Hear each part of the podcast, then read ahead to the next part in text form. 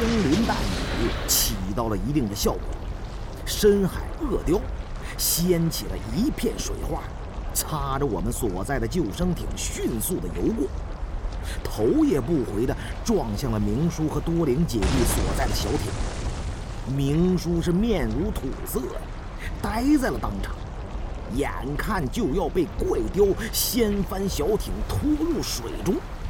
多灵和古猜只好抡起了船桨，砸向了獠牙大张的雕手。我见状不妙，只要小艇一翻，明叔这三个人呐，还不够给这海怪般的鳄雕塞牙缝的呢。但我们的两支 M1 卡宾枪无法射杀水中的鳄鱼啊，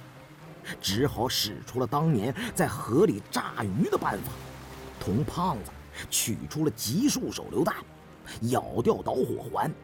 拼命地投向金眼雕和橡皮艇之间。手榴弹从脱手到爆炸有一个间隔，未能炸中金眼雕的鱼头。不过还是炸中了乌青的雕尾，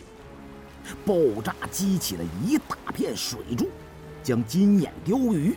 从水中给掀翻至半空。可集束手榴弹爆炸的区域离救生艇过近了，爆炸的冲击波同时将橡皮艇冲得一震，明叔和多灵都被甩入了水中。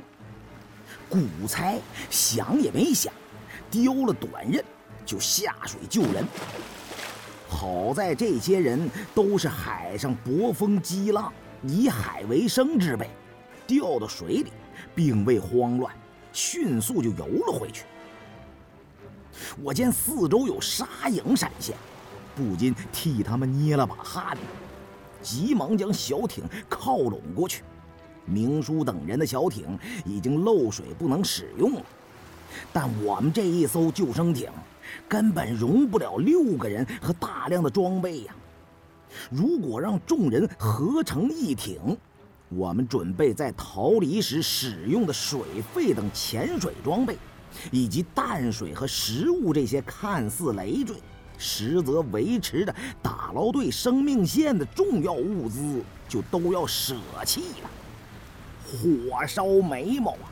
只好先顾眼下，为今之计仅有冒死潜水，进入海中，在水底寻找出口。于是我让众人暂时踏